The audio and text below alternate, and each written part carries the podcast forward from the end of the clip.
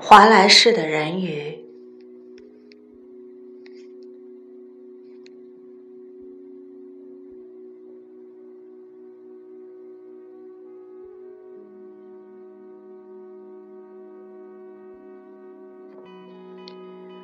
我总是逞强，是在靠逞强掩饰寂寞吧？其实我寂寞的不得了，寂寞的想哭。可即使哭了，也没有人注意。一个人在那儿寂寞啊，寂寞啊，还哭了，但周围的人甚至注意不到你的存在。蜜已经懂得如何控制水，它能像鱼儿一样游动。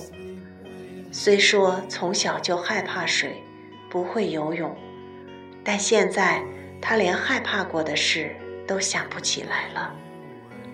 不过，对于蜜来说，这些事情已经不重要了。想不起来的事，等于没存在过。在它的周围，只有蓝色和因回声定位而立体化了的水世界。除此之外，什么都没有了。没有过去，也没有未来，只有蓝色。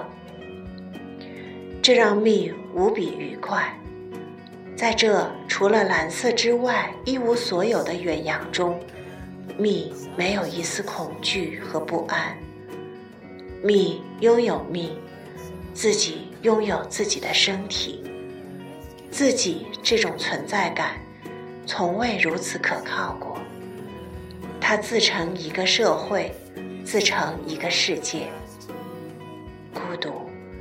自己正在孤独之中，蜜吃惊地感到，孤独感竟是如此强烈。狮子的孤独，狼的孤独，大雕的孤独，鲨鱼的孤独，虎鲸的孤独，鲸鱼的孤独，位于自然界最高最高层的种族，全都是孤独的，但那是没有寂寞感的。黄金般的孤独。动物不需要语言，所以它们与语言无关的生活着；需要语言的动物，则使用语言来生活，仅此而已。只是人类不明白这回事罢了。人类没有任何优越性。人类认为。这所有文明，都是拜自己的英明睿智所赐，但大部分人类，只是从出生时起，就沐浴在了早已存在的文明中。